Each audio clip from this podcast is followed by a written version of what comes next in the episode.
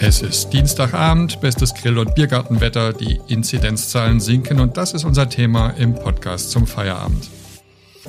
Autokorso oder Depression in der Nacht, Deutschland steigt in die Fußball-EM ein.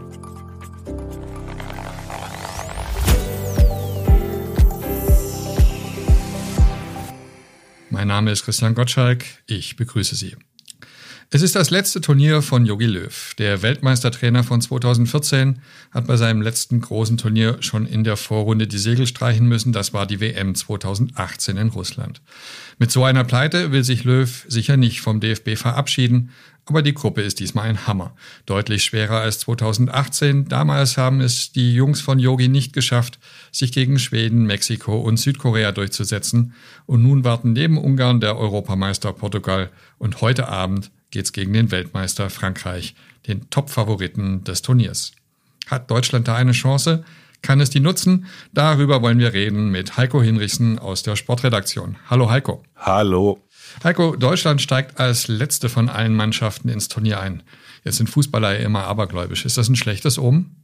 Ich würde sagen, das schlechteste Omen, was sie mit auf die Reise nimmt, ist das, dass sie gegen die, gegen den schwerstmöglichen Gegner zum Anfang antreten muss. Und das ist aus meiner Sicht die Equipe de France mit weitem Abstand.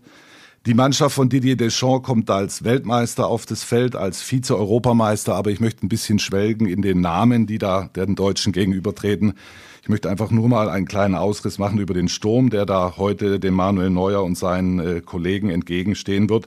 Der französische Sturm mit Karim Benzema, dann Kylian Mbappé und Antoine Griezmann. Das ist also extra klasse. In der Hinterhand haben die Franzosen noch Leute wie den Ousmane Dembélé. Hinten drin äh, mit Benjamin Pavard und Hernandez, den beiden Bayern. Dann aber auch noch Realspieler wie den Raphael Varane. Also ich könnte endlos weitermachen. Die Franzosen, das ist eine exquisite Auslese von Weltfußballern. Da wird es schwer werden für die deutsche Mannschaft. Ähm, ich bin gespannt, was sie in München dann auf den Rasen bringen werden. Das klingt jetzt in der Tat so richtig très bien. Jetzt sagt Antonio Rüdiger, den kennen wir ja hier in Stuttgart auch noch ganz gut, wir müssen dreckig sein. Was heißt das eigentlich? Sie müssen eines machen, äh, von einer, sage ich mal, ansonsten deutschen Gewohnheit im Fußball abkommen, die da sonst immer lautete, wir sind von unserem Selbstverständnis her die Favoriten. In diesem Spiel sind sie nicht die Favoriten. Sie sind nicht der Außenseiter der Klare, also damit wir uns nicht falsch verstehen, Deutschland wird immer, ist immerhin auch äh, viermaliger Weltmeister und hier jetzt kein Zwerg in der Fußballwelt. Aber man hat es mit Frankreich, wie wir eben erwähnt haben, mit einem äh, Gegner der Extraklasse zu tun. Und da wird man ein bisschen kratzen, beißen müssen. Und man muss, man hat es im Training auch trainiert unter Joachim Löw in einem Trainingslager in Seefeld und danach in Herzogenaurach. Man muss ein bisschen kompakter stehen. Äh, als gewohnt. Das heißt, äh, ja, hinten erstmal sichern. Das wird sicherlich ein, ein erstes Teilziel sein, wenn man gegen Frankreich nicht verlieren will. Jetzt habe ich vorhin im Radio gerade noch gehört, Joachim Löw habe gesagt, wir müssen leiden. Äh, bedeutet das, es wird ein sehr unansehnliches Spiel werden? Das glaube ich nicht. Dafür sind viel zu viele Künstler auf dem Weg, ja, äh, auf dem Platz.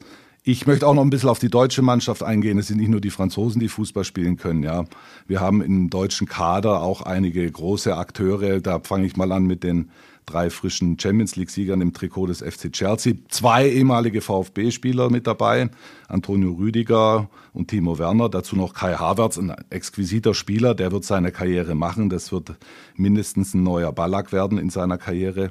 Wir haben den Bayern-Block in der deutschen Mannschaft und wir haben auch noch einige Individualisten wie den Leroy Sané, wie Serge Gnabry oder wie den guten alten Thomas Müller, der ja immer noch auch noch auf der internationalen Fußballbühne ein, Wörtchen mitreden äh, kann. Also ich erwarte kein äh, Kratz, ich erwarte ein Spiel, das sehr, sehr äh, körperlich auch sein wird, aber ich erwarte auch äh, hohe Fußballkunst, denn äh, da bei allem, um was es geht, äh, keiner will sicherlich verlieren, auch die Franzosen nicht. Aber ich erwarte ein sehr gutes Spiel, weil da einfach zu viele Fußballkünstler auf dem Platz stehen, als dass es anders kommen könnte. Mensch, das klingt jetzt wie abgesprochen, weil du hast einen Namen genau nicht erwähnt, und zwar den, über den ganz Fußball Deutschland gerade diskutiert, Joshua Kimmich. Wo spielt Kimmich? Ist das eigentlich wirklich entscheidend? Das ist äh, sehr entscheidend. Äh, es könnte also zumindest die Laune auch von Joshua Kimmich könnte auch relativ entscheidend sein. Ist ein extrem ehrgeiziger Spieler, wie wir alle wissen. Und äh, so es sieht so aus, als müsste er sich und wird auch sich in den Dienst der Mannschaft stellen gegen Frankreich und wird wie im letzten Test. Wir gehen alle davon aus, dass Jogi Löw mit der Mannschaft spielen wird, die im letzten Testspiel gegen Lettland aufgelaufen ist. Das bedeutet, Joshua Kimmich wird rechts im Mittelfeld spielen. Die, sag mal, ab, äh, die Mittelfeldzentrale vor der Dreierkette würden damit dann Toni Kroos und Ilkay Gündoğan ausfüllen und äh, Kimmich eben nicht als sogenannter Staubsauger vor der Abwehr. Damit würde er sich in den Dienst der Mannschaft stellen. Aber wenn das natürlich in, in die Hosen geht, ja, dann äh, wird es relativ schnell werden, die äh, Rufe laut werden nach äh, Joshua Kimmich in einer zentraleren Position. Allgemein möchte ich noch mal sagen zu dem Spiel, äh, Vieles wird davon vom Ergebnis und aber auch vom Auftritt äh, abhängen, wie auch die Stimmung äh, in, sagen wir mal, in Fußball Deutschland sein wird. Die Leute sind gespannt. Äh, in Zeiten einer Pandemie hatten viele bis vor kurzem ganz andere äh, Sorgen und haben sie wahrscheinlich heute noch als Fußball. Aber äh, die ersten Spiele haben mich zum Beispiel sehr positiv überrascht, sind ein paar Zuschauer auf den Rängen. Es macht also Spaß zu gucken, ist einfach ganz was anderes, Fußball zu gucken mit Zuschauern auf den Rängen als ohne. Das heißt, ich bin also sozusagen äh, angeteasert und ich hoffe, dass die beiden Mannschaften uns da jetzt noch Appetit auf mehr machen. Und es wird aber auf jeden Fall sehr äh, entscheidend auch sein für die weitere Stimmung im Lande, wie Yogis Jungs da abschneiden gegen, die, äh, gegen den Weltmeister.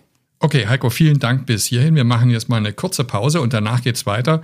Äh, da werden wir noch einen Blick drauf werfen, wie weit die Deutschen überhaupt kommen können. Äh, auch auf das, was bisher schon so geschehen ist bei der EM. Und Heiko, ohne Tipp kommst du hier natürlich nicht raus. Darüber kannst du dir schon mal Gedanken machen. Wenn Ihnen dieser Podcast gefällt, dann denken Sie bitte daran, ihn auf iTunes oder Spotify zu abonnieren, damit Sie keine Folge mehr verpassen. Mehr Daten, Analysen und Hintergründe, die gibt es mit dem STZ Plus Abo. Das kostet 9,90 Euro im Monat und ist monatlich kündbar. Damit lesen Sie zum Beispiel die Geschichte von meinem Kollegen Jan Georg Klawitsch. Sind wir irgendwann 11 Milliarden? Seit 70 Jahren schätzt die Vereinten Nationen, wie sich die Weltbevölkerung entwickelt. Ein Blick in die Geschichte eines schier unendlichen Wachstums. Den Link dazu, den finden Sie in der Podcast-Beschreibung. Unterstützen Sie Journalismus aus der Region für die Region. Vielen Dank. Hier sind wir wieder zurück mit dem Kollegen Heiko Hinrichsen aus der Sportredaktion. Es geht um die Fußball-Europameisterschaft und den Einstieg von Deutschland heute Abend in das Geschehen. Heiko, äh, die besten Dritten, die kommen weiter. Reicht auch ein Sieg gegen Ungarn für Deutschland, um weiterzukommen? Also da habe ich eine ganz klare Meinung dazu. Das wäre jetzt bei aller, äh, ja, bei aller Bescheidenheit, sollte das nicht das Niveau sein, auf das wir uns begeben, dass wir als deutsche Mannschaft sagen, wir schlagen meinetwegen die Ungarn und schummeln uns dann irgendwie so ins Achtelfinale. Ja. Es hat also einige denkwürdige Tiefpunkte gegeben äh, in der Vorbereitung auf dieses Turnier. Ich erinnere an ein 0 zu 6 in Spanien. Ich erinnere Ende März an ein 1 zu 2 äh, gegen den Fußballzwerg Nordmazedonien. Es hat viele Leute gegeben, die hätten den äh, Wechsel weg von Yogi Löw als Bundestrainer äh, schon lange vorher vollzogen. Jetzt wird er erst nach dem Endturnier kommen. Aber so sehr am Ende sind wir dann doch nicht, dass wir also jetzt hier uns mit einem Sieg möglicherweise ins Achtelfinale schummeln wollen. Wir wollen gegen Frankreich so gut wie möglich aussehen heute Abend. Wir wollen möglicherweise einen Punkt holen. Man kann auch gewinnen gegen die. Es kann immer alles auch sehr gut laufen. Äh, und dann schauen wir mal gegen Portugal. Ich mache da einen kleinen Exkurs noch in die, in die deutsche Gruppe rein. Ja, Portugal, da spielt der Cristiano Ronaldo. Wir kennen ihn inzwischen 36 Jahre alt, fünfmaliger Weltfußballer, der inzwischen sage und schreibe 104 Tore für Portugal allein erzielt hat und der da einen All-Time-Rekord auf Länderspielebene jagt des Iraners Ali D. Fußballfreunde werden ihn kennen. Er hat mal ein kurzes Intermezzo beim FC Bayern München gegeben. Also Cristiano Ronaldo ist für Portugal motiviert, ist aber nicht der Einzige, der da auftrumpfen kann. Der Europameister von 2016, also der Titelverteidiger, wird dann uns erwarten, die deutsche Mannschaft. Ich nenne noch ein paar Namen. Der Frankfurter André Silva spielt mit, Renato Sanchez, ehemals FC Bayern, der ist jetzt mit äh, OSC Lille französischer Meister geworden. Also das ist auch kein Kanonenfutter, die Portugiesen, aber auch kein unschlagbarer Gegner. Und am Ende kommen dann äh, die in der Gruppe stehen, die als etwas Außenseiter, die Ungarn da Aber äh, wir kennen zwei Akteure gut. Das sind die beiden der Leipziger Torhüter Peter Gulaschi und der Verteidiger Willi Orban. Die führen so ein bisschen die Ungarn an. Aber Ungarn ist natürlich ein Außenseiter. Da müsste für uns was zu holen sein. Und also Fazit der ganzen Sache. Ich äh, bin der, die deutsche Mannschaft ist ein bisschen eine Wundertüte. Da müssen wir am Ende gucken, ob es eine mit Knalleffekt ist oder eine mit integrierten Rohrkrepierer.